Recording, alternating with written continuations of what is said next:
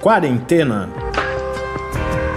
Resumo diário de notícias, pesquisas e as principais orientações sobre a Covid-19.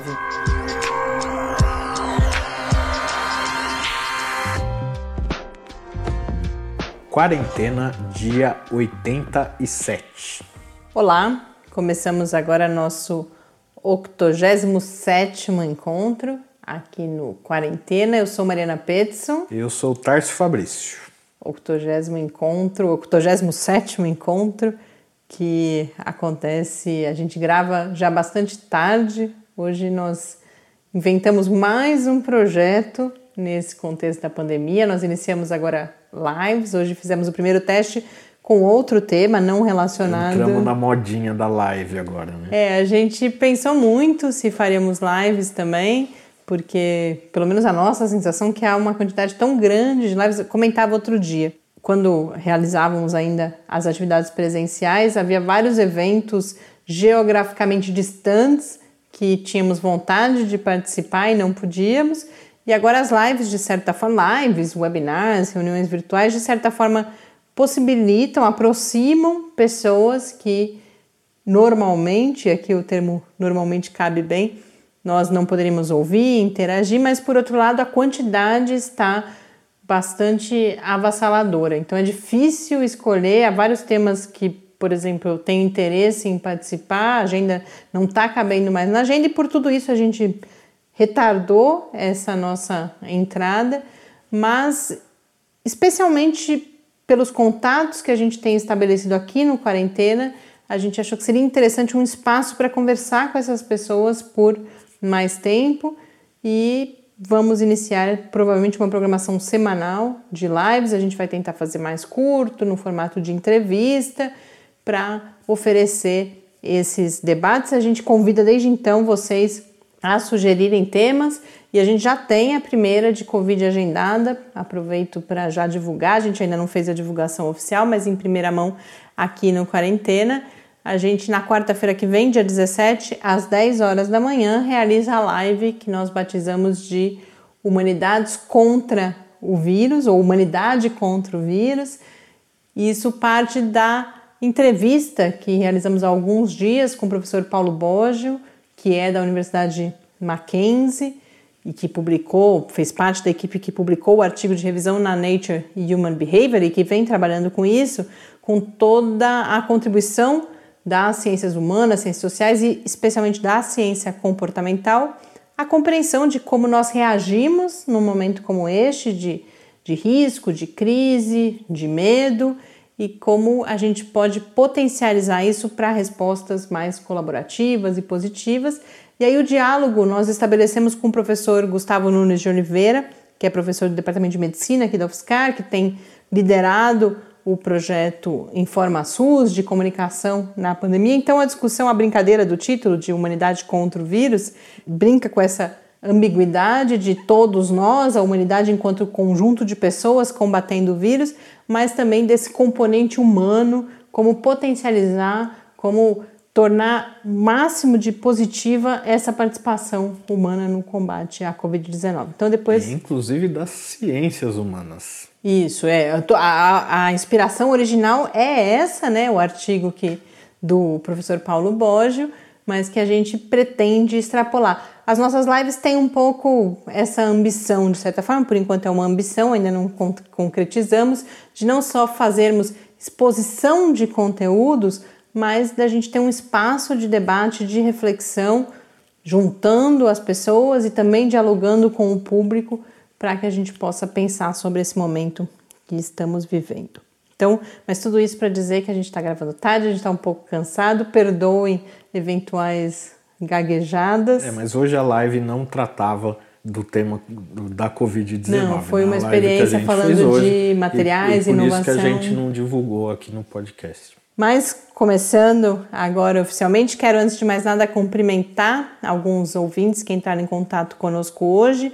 Primeiro a menção ao Quarentena pelo Corpo Podcast, que é da Unicamp. A gente agradece mais um parceiro aí, produtor de podcasts, e duas Giovanas, a Giovana Saito, que entrou em contato conosco pelo e-mail, e a Giovana Umbuzeiro, que também nos deu uma dica de conteúdo, inclusive, que a gente vai agora explorar. A Giovana Saito que indicou um eventual problema no site, que a gente tá, já está tentando identificar qual é a origem desse problema também, tá, Giovana? Então, muito obrigada pela participação de vocês, um grande abraço.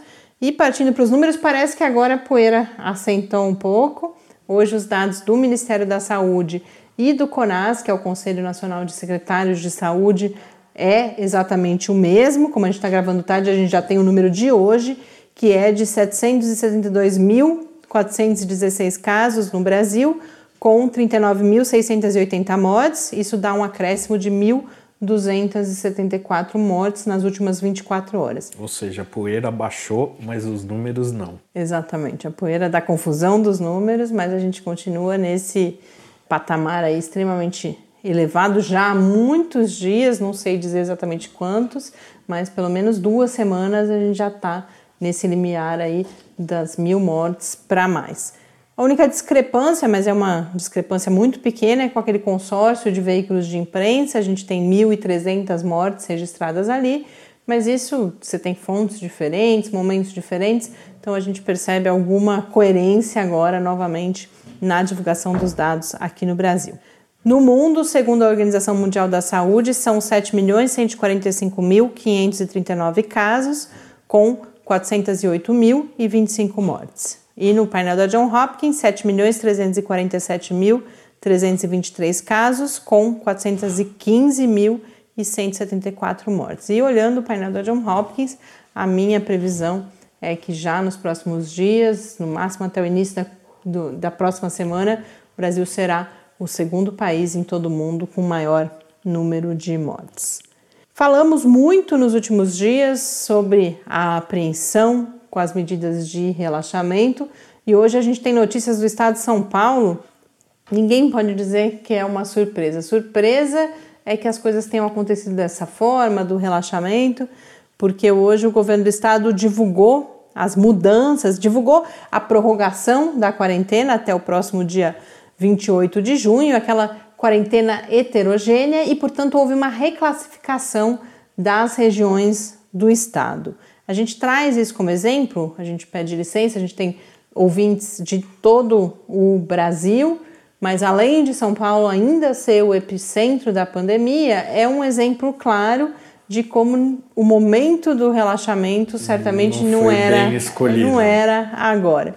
Então, esse reposicionamento que tivemos, algumas regiões evoluíram, mas os dados para isso não são divulgados claramente. Então, quem passou de vermelho, que é a fase mais fechada, para a fase seguinte foram a Grande São Paulo. A gente tinha toda a polêmica porque a cidade de São Paulo tinha sido classificada originalmente já na fase laranja, enquanto a Grande São Paulo permaneceu como região identificada com a cor vermelha, mas agora a Grande São Paulo então passou para o Laranja, o litoral do estado e também o Vale do Ribeira, a região identificada como registro. Mas, de outro lado, nós tivemos as regiões de Ribeirão Preto, Barretos e Presidente Prudente voltando para a fase vermelha. Então, Ribeirão Preto, que estava na fase laranja, desceu um nível e Barretos e Presidente Prudente tinham sido colocadas na fase amarela, que já é tem o vermelho, o laranja e o amarelo, e agora voltam imediatamente para a fase vermelha. E por que isso? Ribeirão Preto teve 50% de crescimento no número de internações e 100% de crescimento no número de óbitos por Covid-19. Barretos, crescimento de 93% nas internações e 100% também nos óbitos. Lembrando, Barretos estava como amarelo, volta para o vermelho com esses indicadores. E Presidente Prudente, 60% de ampliação nas internações e 50% nos óbitos.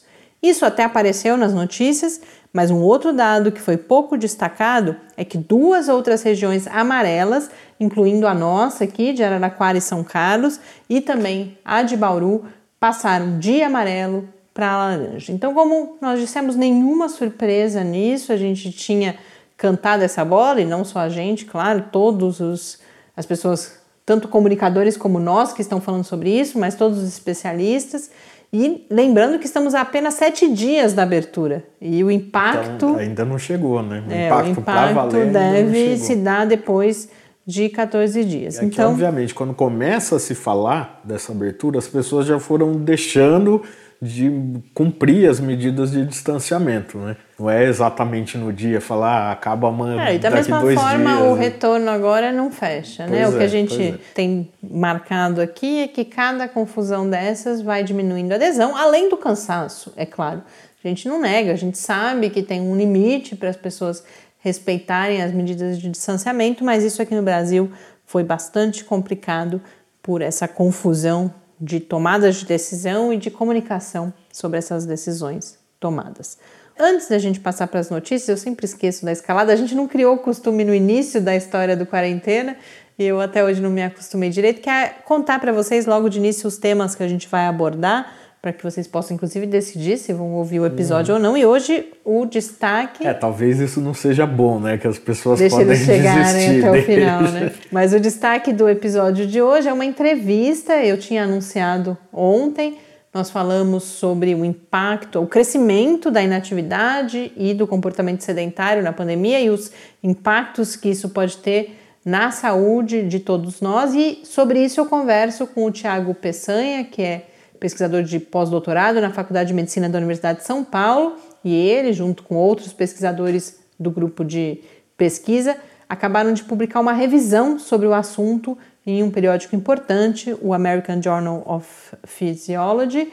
Nós falamos sobre esses resultados, mas ele traz, e foi um, uma conversa muito agradável, muito didática, ele traz várias dicas de como a gente pode reverter essa situação ou que, que que comportamentos a gente pode adotar para minimizar os impactos do distanciamento, do estar em casa e da redução da quantidade de exercícios físicos. A gente tem aqui ilustres participantes, ilustres ou nefastos participantes, depende do momento em que a gente falou sobre eles e do que a gente está falando do quarentena, então a gente volta a falar de cloroquina, mas falamos também do remdesivir, de resultados relativamente positivos sobre o remdesivir e trazemos dicas e no quadro sobre o com o professor Bernardino a gente fala sobre testes. Mas ainda no giro pelo Brasil, Tárcio tem notícias sobre o combate à violência doméstica durante a pandemia. É, a Câmara dos Deputados aprovou hoje um projeto de ações de combate à violência doméstica durante a pandemia, que a própria OMS já falou que tem sido um problema bem grave nas quarentenas, né, nos lockdowns, etc. Pela convivência forçada e exato, prolongada, né, de dentro de casa. Então, esse projeto, como de praxe, né, ele foi para o Senado, teve algumas alterações, voltou, voltou para a Câmara, foi aprovado e agora vai para a sanção presidencial. E tem vários detalhes dele, então hoje a gente compartilha lá no nosso espaço que a gente coloca as notícias que a gente comenta aqui no podcast que é www.lab com i no final barra quarentena news. Momento histórico aqui no quarentena, tenho praticamente certeza que é a primeira vez que o Tárcio dá esse, que não sou eu o que... endereço da página, é, deve ser a primeira As pessoas vez. devem estar cansadas da minha forma de dizer, então hoje a gente varia um pouco. Como eu disse, hoje eu conversei com o professor Bernardino sobre testes. A inspiração veio de um projeto, a gente até pretende trazer uma entrevista aqui nos próximos dias sobre isso. São Carlos agora entra no rol de cidades, de poucas cidades que realizam testes ou pesquisas epidemiológicas expressivas, começa a aplicar testes para identificar a porcentagem da população infectada, mais para frente a gente fala mais sobre isso. E aí isso me fez pensar, e até na pergunta coloco isso para o professor Bernardino, que depois de tanto tempo a gente não tinha falado de testes com ele ainda. Então hoje no quadro o professor Bernardino esclarece de uma forma bastante abrangente as diferentes testagens que vêm sendo realizadas para identificação do ou de casos ou de, do cenário de saúde pública em relação à Covid-19. Então vamos agora acompanhar. Perguntas e respostas sobre a Covid-19. Professor Bernardino, só hoje, frente ao início do programa de testagem, o anúncio né, da, da pesquisa por amostragem aqui na nossa região, em São Carlos, eu percebi que nós ainda não abordamos um tema fundamental nesta pandemia, muito falado, que são os testes. Então, para a gente começar a falar sobre eles, queria pedir que hoje você apresentasse os diferentes tipos. A gente ouve falar em testes que são aplicados quando estamos doentes, os famosos PCR, e os outros testes que são para identificação de anticorpos. Qual é a diferença entre eles, entre esses diferentes momentos, e qual é a finalidade dessas diferentes testagens? Quando o vírus entra no organismo da pessoa, ele permanece um determinado tempo no organismo e depois ele é eliminado do organismo, no caso da Covid-19.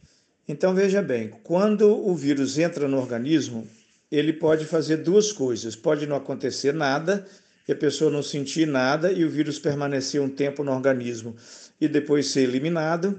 Pode ser que durante esse tempo de permanência do vírus no organismo, o vírus provoque a doença. E aí a gente tem dois tipos de testes. Um teste é aquele que a gente faz para procurar a presença do vírus no organismo.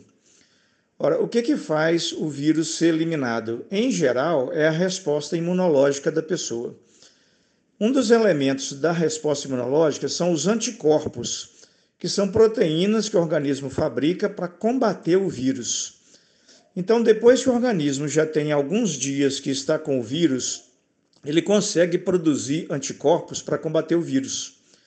Na hora que esses anticorpos entram em ação, eles combatem o vírus e o vírus então é eliminado do organismo.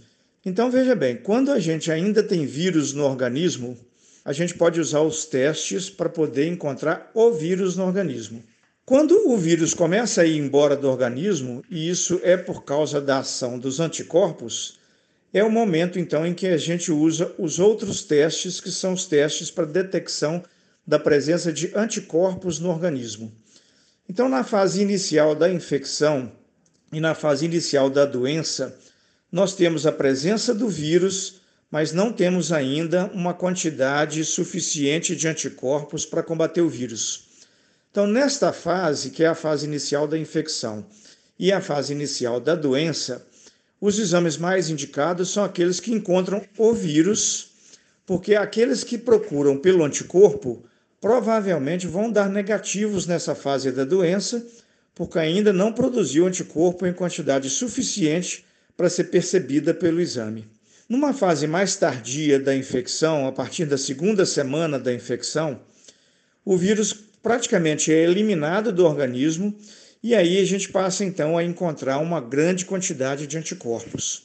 Então, nesse momento, a partir da segunda semana de infecção, a gente não faz é, teste para procurar o vírus, porque é muito provável que esse teste dê negativo. Porque ou a quantidade de vírus já vai estar tão baixa, ou nem vai existir. Então a gente prefere, nessa fase, fazer os testes que procuram por anticorpos. E os anticorpos, se eles forem aqueles anticorpos específicos contra o vírus, eu digo então que esses anticorpos me dão um resultado positivo para aquela infecção. Então, numa fase inicial da infecção e da doença, em que eu tenho muito vírus e pouco anticorpo, eu uso os testes que procuram por vírus. Então, quais são os testes que a gente tem hoje para fazer isso? Esse teste PCR que a gente fala, que é um teste é, destinado a encontrar partículas genéticas do vírus na amostra. Como o vírus, quando está presente no organismo, na primeira semana de doença, ele está presente nas vias respiratórias. Então, eu colho um esfregaço das vias respiratórias. É um cotonete que eu passo no nariz e na garganta para ver se ali tem partículas genéticas do vírus. Esse exame é o exame de PCR que eu faço então na primeira semana da doença, porque é quando o vírus está presente para que eu possa detectá-lo através desse tipo de exame. Um outro exame que também pode detectar a presença do vírus no organismo é um dos testes rápidos que a gente faz, que também é aplicável na primeira semana. Ele também detecta a presença do vírus no organismo. Bom, passada essa fase de primeira semana de doença, a carga viral no organismo diminui muito e pode ser até que ela desapareça. Mas como isso é consequência da produção de anticorpos, significa que os anticorpos vão estar em alta. Então, nesse momento, eu não peço o PCR, não faço mais o esfregaço da garganta e nem do nariz, mas eu colho o exame de sangue para ver se existem anticorpos contra o vírus no sangue. Então, esse teste de anticorpos existem dois tipos. Um que eu colho o sangue na veia e faço um exame em laboratório, por uma técnica chamada ELISA e outras técnicas que existem para isso, na tentativa de identificar se naquele sangue colhido na veia existem anticorpos contra o vírus da Covid. Se o exame der positivo, é porque ali foram encontradas amostras do anticorpo contra o vírus, e eu digo então que aquela pessoa teve infecção pela Covid, porque ela tem anticorpos contra o vírus da Covid. Um outro tipo de exame de anticorpos que a gente pode fazer é o teste rápido. O teste rápido eu dou um furinho no dedo, não precisa de laboratório, eu faço na hora, em qualquer lugar que eu tiver esse exame dentro de 15 minutos, no máximo meia hora, ele me dá se é positivo ou não. E a interpretação é a mesma do exame feito em exame de sangue em laboratório. Qual que é a diferença entre o teste rápido e o teste feito por exame de sangue para detectar anticorpos? É a capacidade do exame de acertar o resultado. Os, os testes rápidos, eles costumam errar um pouco mais do que os testes feitos é, por coleta de sangue na veia em laboratório. Não é? Então, o exame feito em laboratório colhido na veia, ele tem uma técnica né, e, uma, e um modo de, de ser feito que permite que ele dê um resultado mais exato do que o outro exame que é de teste rápido, porque não só por ser mais rápido, quer dizer, a pressa é inimiga da perfeição, né? Então, teste mais rápido tem mais chance de erro e ele também é, é, é subordinado a uma série de outros fatores que podem implicar no erro, que é a conservação do kit, o treinamento de quem faz o exame, coisas desse tipo. Então, em resumo, eu tenho testes que vão detectar o vírus durante a fase aguda da doença, na primeira semana, que é um teste de raspado de garganta e de nariz, onde eu procuro por partes genéticas do vírus ou um teste rápido que a gente também faz furando o dedo para tentar identificar a presença do vírus. Mas esse teste rápido praticamente não se usa porque a qualidade do PCR é muito maior para poder fazer esse diagnóstico. E tem aqueles testes, então, para detecção de anticorpos, que é feito a partir da segunda semana de doença e que tem ele feito por sangue colhido na veia ou por sangue colhido a partir de um furo no dedo. É, então, são esses os testes que existem. Né? Esses testes não têm 100% de perfeição. Existem casos de falso positivo, existem casos de falso negativo, de modo que a gente precisa interpretar o resultado do exame à luz de outras informações clínicas e informações epidemiológicas. Mas, em resumo, é, são esses os testes que hoje a gente tem, então, para tentar fazer o diagnóstico da Covid-19. Muito obrigada, professor Bernardino, e até amanhã.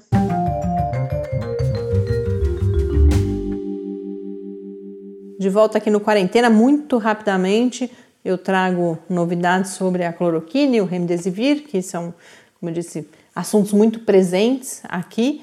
A cloroquina, um artigo na Science vai recuperar três estudos, dois nós já falamos aqui, ele acrescenta um terceiro, e é um artigo, não é um, artigo científico, essa é mais uma reportagem publicada na Science e que vai trazer a opinião de especialistas muito de deu, eu acho que eu resumiria a mensagem das pessoas. Eu, tá bom, já podemos. Infelizmente, né? Tá, enquanto vamos, eu preparava. Vamos, vamos além, né? enquanto, né? Vamos caminhar. Enquanto eu preparava a notícia hoje, eu pensei, puxa, pode parecer que a gente fica feliz com esses resultados negativos e de forma nenhuma é isso. Nós, como tantas outras pessoas, desejamos muito que aqueles resultados iniciais da cloroquina se confirmassem, mas já faz muito tempo que a gente percebe que esse foco só permaneceu devido a outros aspectos e ao uso indevido dessa história toda, com finalidades principalmente políticas escusas, e não a, a, a, confirmação daqueles primeiros resultados. Então a gente lamenta muito, e os especialistas também, e o que eles colocam lá, olha,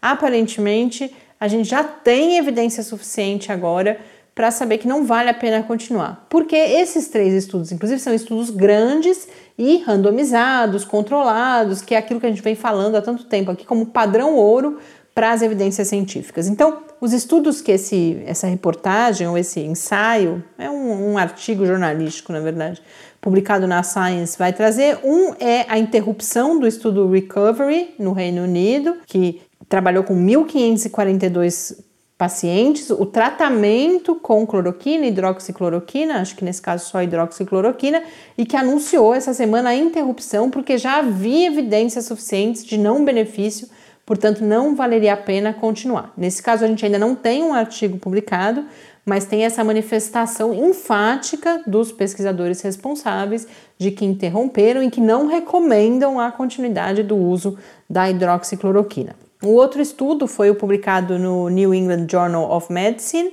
uma pesquisa realizada nos Estados Unidos com 821 pessoas, com o chamado, a chamada pós-exposição. Então, pessoas que tinham se exposto ao vírus, a pacientes infectados, tomam cloroquina ou hidroxicloroquina como estratégia de prevenção dessa infecção após a exposição e os resultados também não mostraram benefício nenhum, nesse caso, artigo já publicado. E a novidade para nós aqui no Quarentena, que a Science aborda, é um outro estudo de pós-exposição realizado por pesquisadores da Alemanha, mas em Barcelona, com 2.300 pessoas e que também não traz evidências de benefício. Então, são os três estudos aí dos últimos dias e como eu disse, a conclusão é: olha, devemos parar. Aonde é levantada uma dúvida nesse texto é no caso do uso profilático, de você dar, por exemplo, para profissionais de saúde que já a gente já sabe que vão se expor. Sobre isso, ainda há uma ideia que talvez alguns pesquisadores ainda defendem que pode haver alguma possibilidade, porque quando o uso é profilático, Entende-se que drogas com efeitos muito inexpressivos, como tem se mostrado a cloroquina, para uso profilático, às vezes trazem bons resultados. Então aí resta uma, uma, um debate entre os pesquisadores, Mas ao menos. Também não tem estudo suficiente não, não, não tem nada, sobre não isso. tem nada. É, então é algo que, que em breve, inclusive, eu acredito que já tenha gente é, pesquisando isso, né? É, o que eles estão falando é justamente isso, se vale a pena continuar os testes, até porque continuar os testes com a cloroquina e a hidroxicloroquina significa não realizar testes com outros fármacos, porque as pessoas são as mesmas quando a gente está falando de estudos clínicos. Principalmente se você está falando de tratamento, você precisa das pessoas infectadas para realizar, né? Estou falando do, do, no caso de usar como profilaxia. Sim, não, já tem estudos em andamento e o que eles estão falando é que esses talvez vale a pena continuar. Então, mais do que nunca, parece que essa história ou parte dela está encerrada. E do Remdesivir, o que a gente teve foi a publicação de um estudo que já tinha sido reportado antes de publicação pelos Institutos Nacionais de Saúde dos Estados Unidos. Talvez até tenhamos comentado aqui, eu já não lembro mais, já estamos aí quase nos aproximando do episódio 90, eu já não lembro exatamente tudo que nós abordamos aqui, mas agora esse estudo foi publicado na Nature, então ganha uma nova visibilidade. O Remdesivir ele teve resultados significativos num estudo com macacos. Então, macacos rezos infectados com. Não dá nem para a gente lembrar dos macacos, porque macaco teve estudo com vacina também, então não sei exatamente se a gente falou ou não. Mas macacos rezos, 12 macacos rezos infectados com SARS-CoV-2 foram tratados com remdesivir e nesse modelo animal o medicamento diminuiu a carga viral e preveniu doenças pulmonares. Então, mais uma evidência.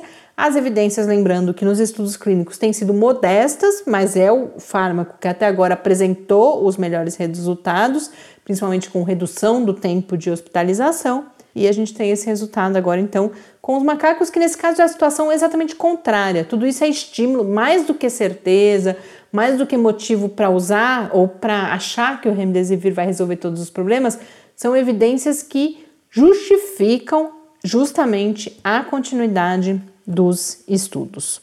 Isto posto as atualizações sobre fármacos, eu chamo agora a nossa entrevista com o pesquisador Tiago Peçanha, que é pesquisador de pós-doutorado na Faculdade de Medicina da Universidade de São Paulo e que, junto com outros pesquisadores da Faculdade de Medicina, publicou recentemente um artigo de revisão da literatura no periódico American Journal of Physiology, que vai justamente avaliar os impactos É interessante, não vou falar muito aqui porque o Tiago explica isso muito bem na conversa que nós tivemos. Ele vai avaliar os impactos tanto da inatividade física quanto do comportamento sedentário. São duas situações que se apresentam na fase de distanciamento. A inatividade é, por exemplo, a gente não poder mais frequentar academias ou mesmo os espaços públicos para corridas e com isso diminuir a quantidade de exercício físico que é realizado em relação ao, ao, ao que aquilo que é preconizado pela Organização Mundial da Saúde, inclusive, mas o comportamento sedentário é o fato de permanecermos mais tempo em frente ao computador, em frente à televisão, sem, ou seja, na posição sentada ou na posição deitada. Essas duas coisas têm impactos, inclusive no curto prazo, e é sobre isso e sobre dicas de como transformar essa situação que eu conversei com o pesquisador Tiago Peçanha. Vamos conferir.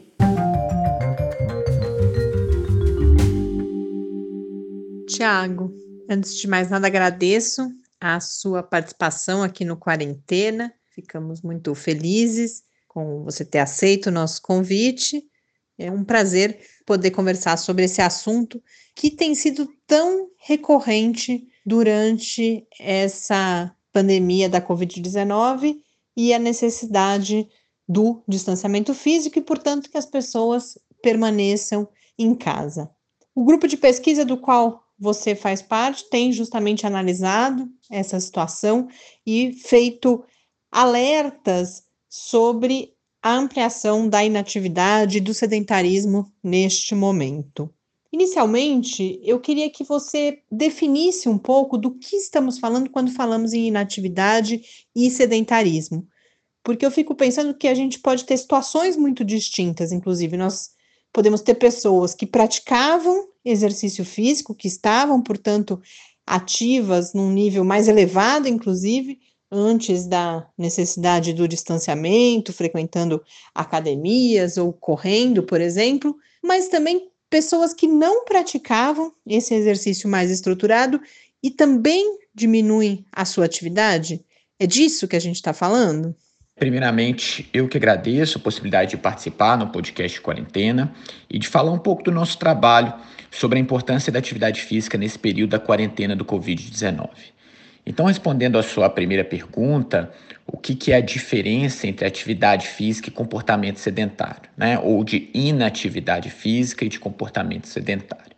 O conceito de inatividade física é um conceito até mais antigo e se refere à incapacidade de atingir 150 minutos de atividade física moderada e intensa por semana, ou seja, a incapacidade de atingir o que, que a Organização Mundial de Saúde, o que, que as sociedades médicas e o que, que os documentos dos governos dizem que é o mínimo de atividade física que a população deveria realizar.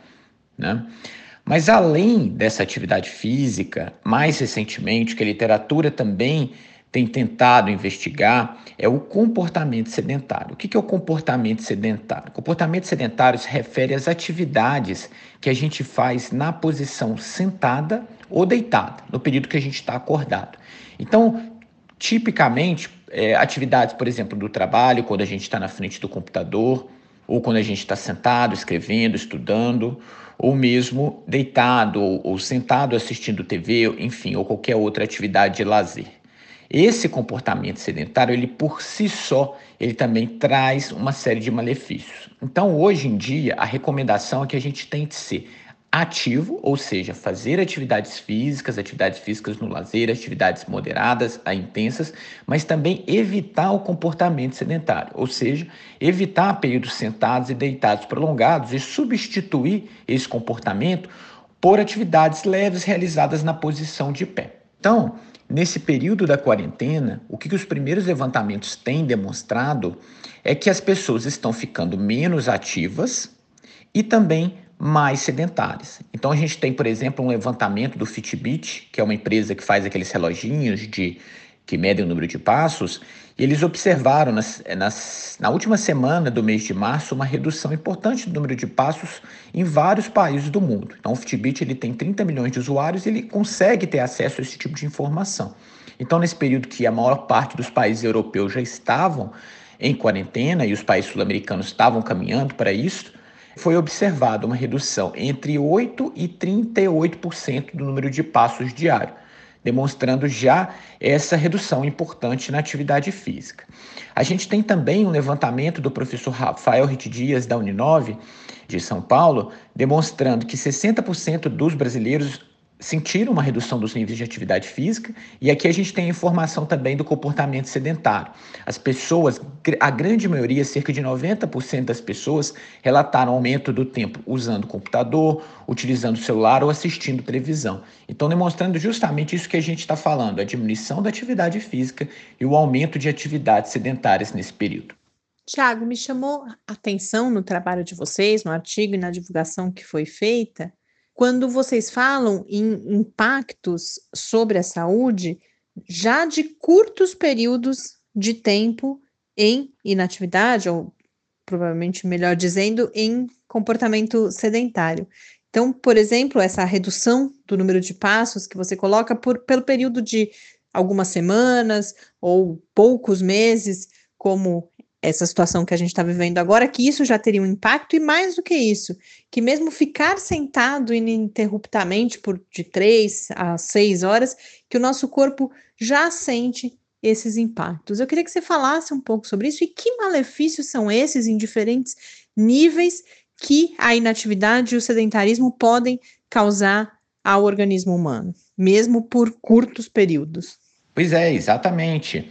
É, normalmente a gente associa os problemas da inatividade física com anos né, de inatividade física, mas a verdade é que existem trabalhos mostrando que os malefícios da inatividade física ou do alto comportamento sedentário eles acontecem em semanas com esse tipo de comportamento, justamente é, o que a gente está vivendo agora. Então, é, como você mesmo disse, existem, existem alguns trabalhos que, que pegam os sujeitos e pedem para eles reduzirem o número de passos em uma ou em duas semanas. E esses trabalhos já observam, por exemplo, um aumento do açúcar no sangue, um aumento das taxas lipídicas, um aumento da pressão arterial.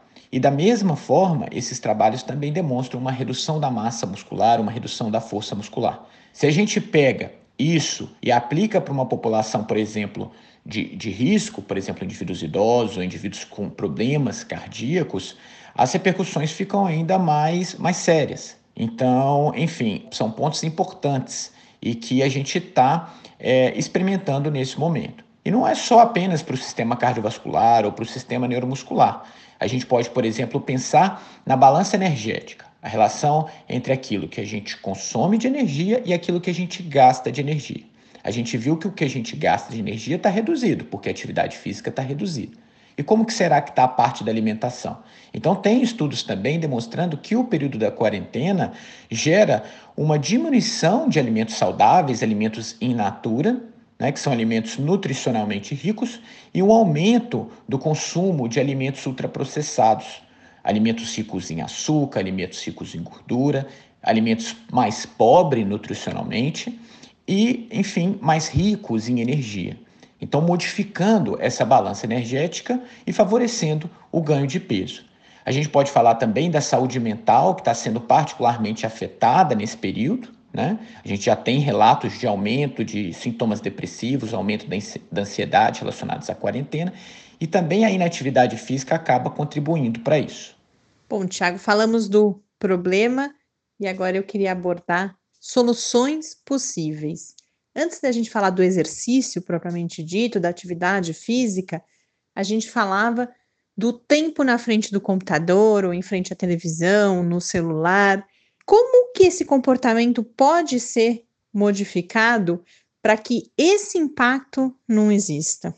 Acho que essa pergunta é muito importante e a mensagem é, a ser passada é uma mensagem que eu acredito que seja mais fácil até de aderir do que a própria mensagem da atividade física.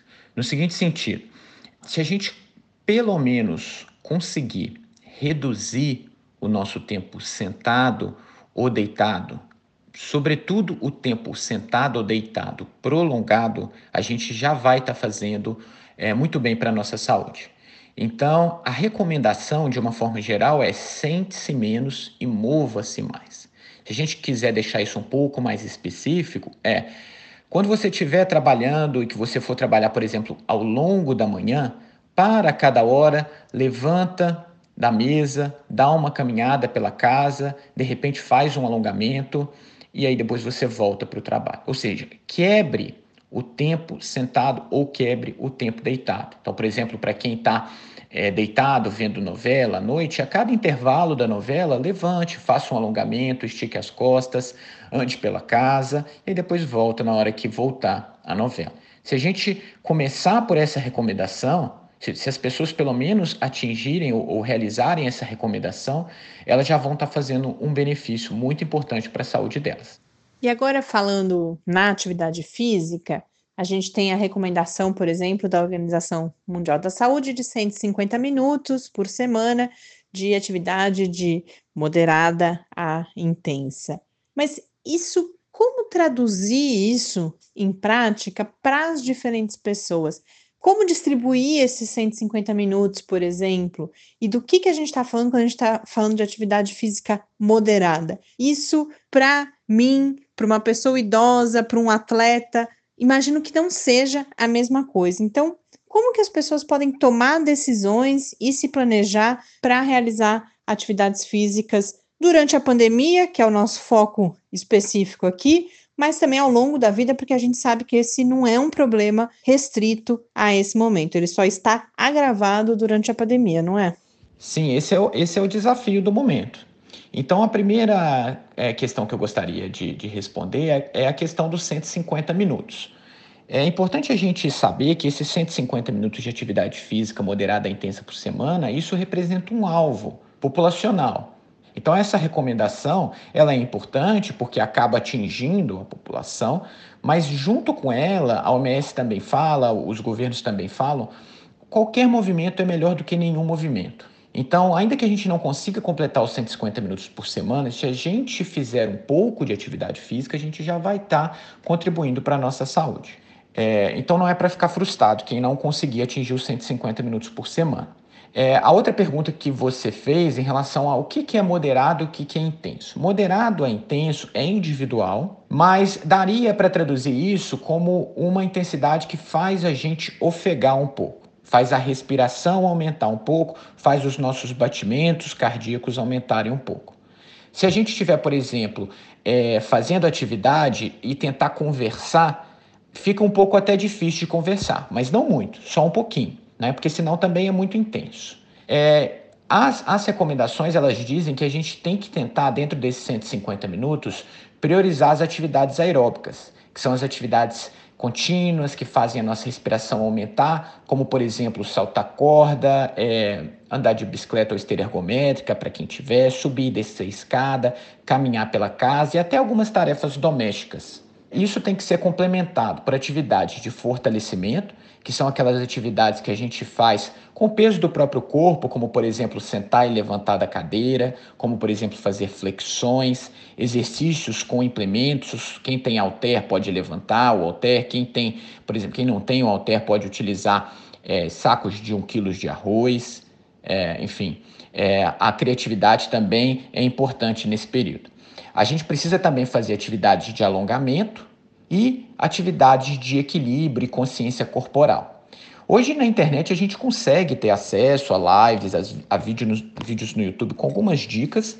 É importante que as pessoas tenham discernimento para tentar identificar se isso é oferecido por profissional de educação física, pessoas com treinamento e, e com a qualificação.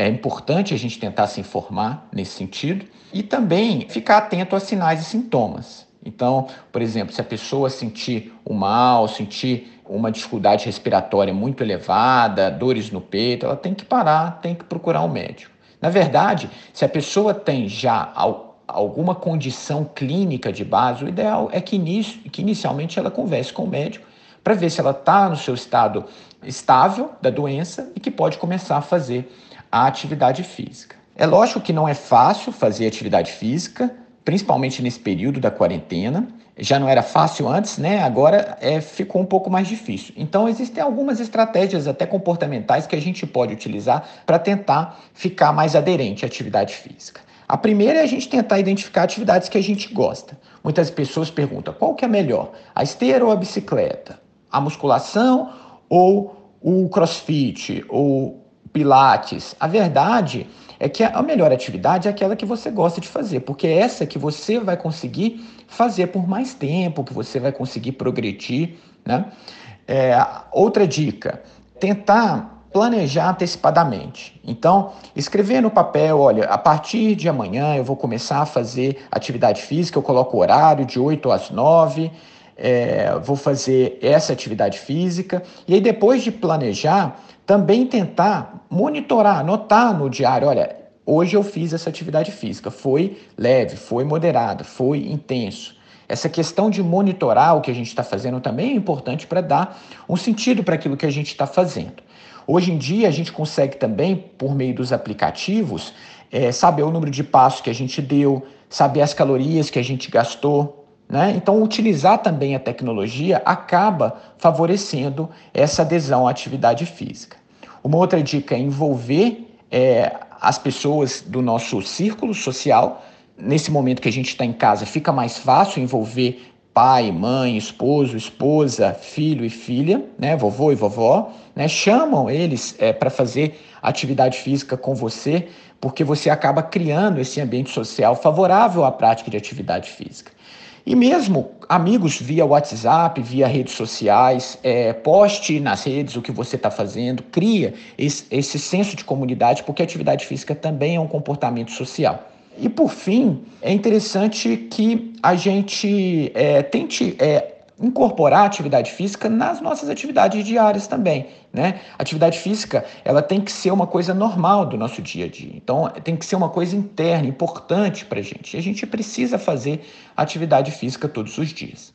Tiago, para a gente encerrar, eu queria abordar ainda um aspecto específico que é o fato de que as pessoas nos chamados grupos de risco para a Covid-19, então pessoas com doenças crônicas, problemas cardiovasculares, hipertensão, diabetes, dentre outras condições, e também a população idosa, provavelmente será aquela que precisará ficar mais tempo em casa, em distanciamento, sem acesso a academias de ginástica, por exemplo, e também são essas condições aquelas que agravam ainda mais a falta do exercício e o comportamento sedentário. Para essas pessoas, que dicas específicas você teria? Que cuidados tomar para além do que você já apresentou aqui para a gente como possibilidades e orientações para atividade física? Sim, Mariana, é possível que algumas populações específicas, tais como essas que você citou, uh, precisarão ficar mais tempo em, em, isolamento social. Enquanto a gente não tiver uma vacina, é, algum, alguma restrição de movimento vai, vai, vai ser necessária. E isso é possível que seja graduado de acordo com a condição clínica das pessoas. Né? Então, essas pessoas vão ficar mais tempo em casa por um bom tempo, infelizmente. É, o, que torna tudo isso que a gente está conversando é, ainda é mais sério, né? Então, essa inatividade física prolongada por meses vai trazer, ou potencialmente trará, é, malefícios para a saúde dessa população, uma, população que já tem é, doença de base, né? É, então, é, primeiramente, é importante a gente reforçar é, toda a mensagem que já foi dada, né? Tentar reduzir o comportamento sedentário, ou seja, reduzir o tempo sentado ou deitado e tentar aumentar a atividade física, né? Tentar fazer lá os seus 150 minutos por semana. Você pode dividir em 30 minutos durante cinco dias, 20 e poucos minutos por sete dias. Dividir isso ao longo da semana me parece uma estratégia interessante. Você também não precisa fazer os 30 minutos direto, você pode fazer 15 minutos de manhã e 15 minutos à tarde.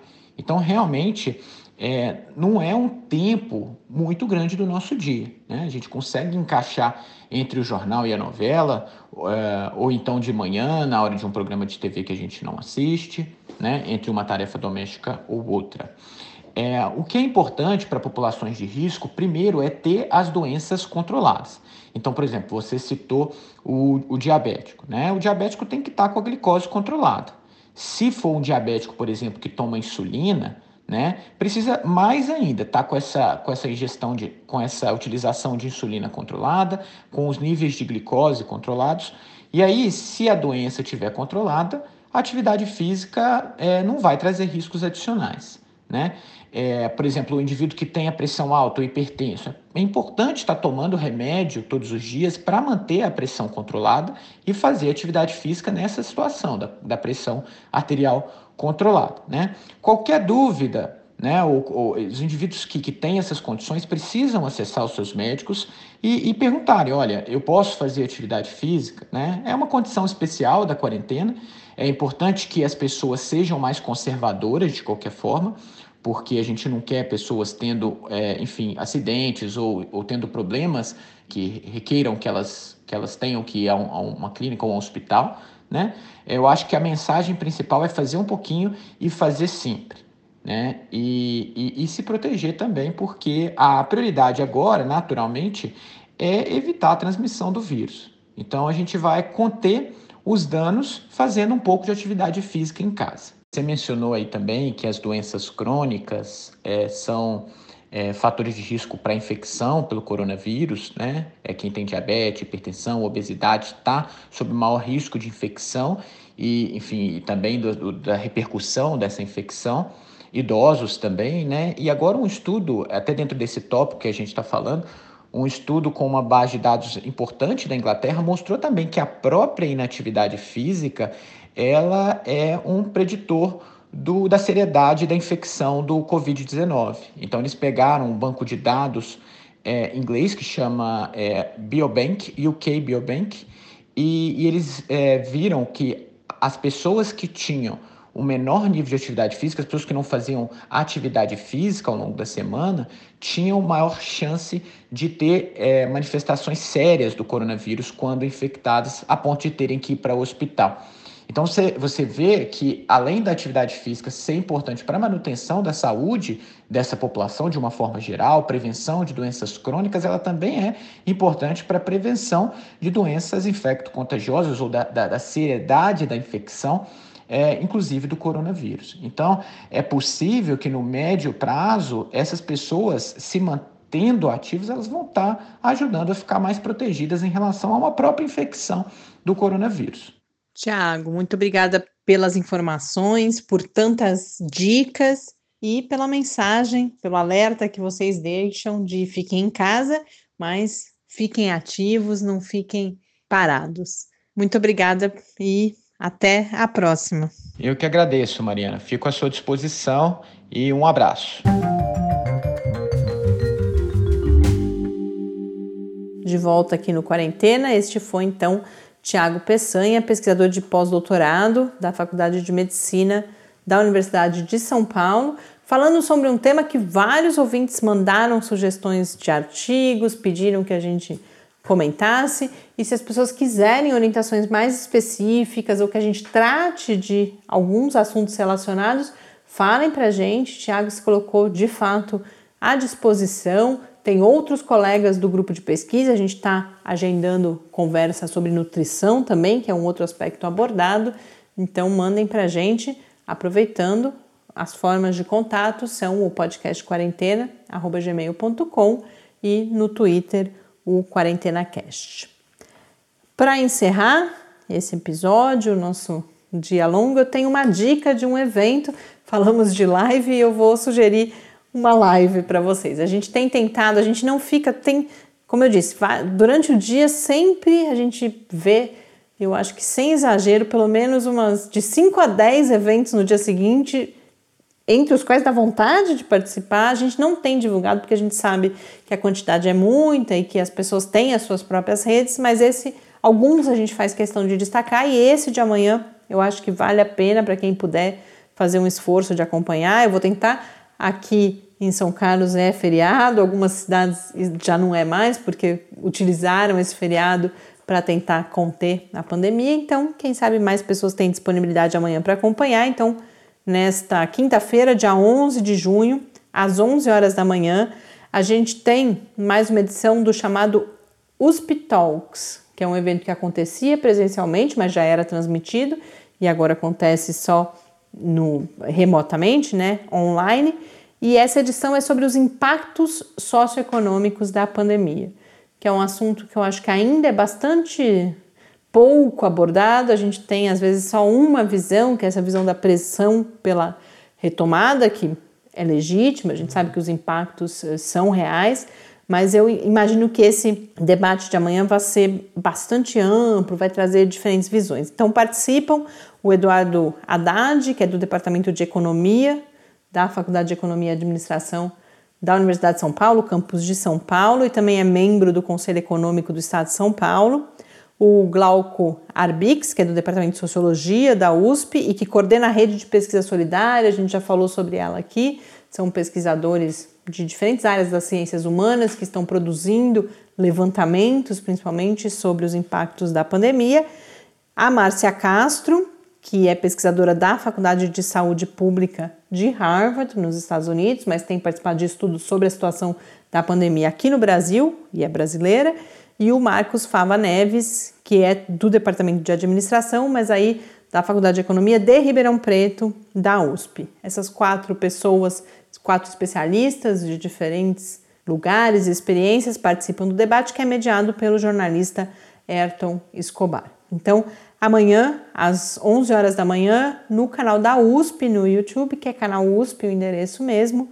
Recomendo, acho que será um debate bastante interessante. Desejo a todos vocês boa noite, bom descanso, um bom dia para quem nos acompanhar na quinta-feira, bom feriado para quem for viver, a gente não pode falar curtir, mas viver o feriado, poder descansar um pouquinho. Mas a gente está de volta amanhã em mais um Quarentena. Um grande abraço. Até amanhã e fique em casa. Quarentena é uma realização do Laboratório Aberto de Interatividade para a Disseminação do Conhecimento Científico e Tecnológico da Universidade Federal de São Carlos, o LAB da UFSCar, do Centro de Desenvolvimento de Materiais Funcionais, CDMF, e do Centro de Inovação em Novas Energias, o CINE. Pauta, produção e apresentação: Mariana Pezzo e Tárcio Fabrício. Arte e design de Henrique Mateus. Desenvolvimento web: Eduardo Martins. Edição de áudio: Lucas Stefanuto. Apoio Fundação de Amparo à Pesquisa do Estado de São Paulo.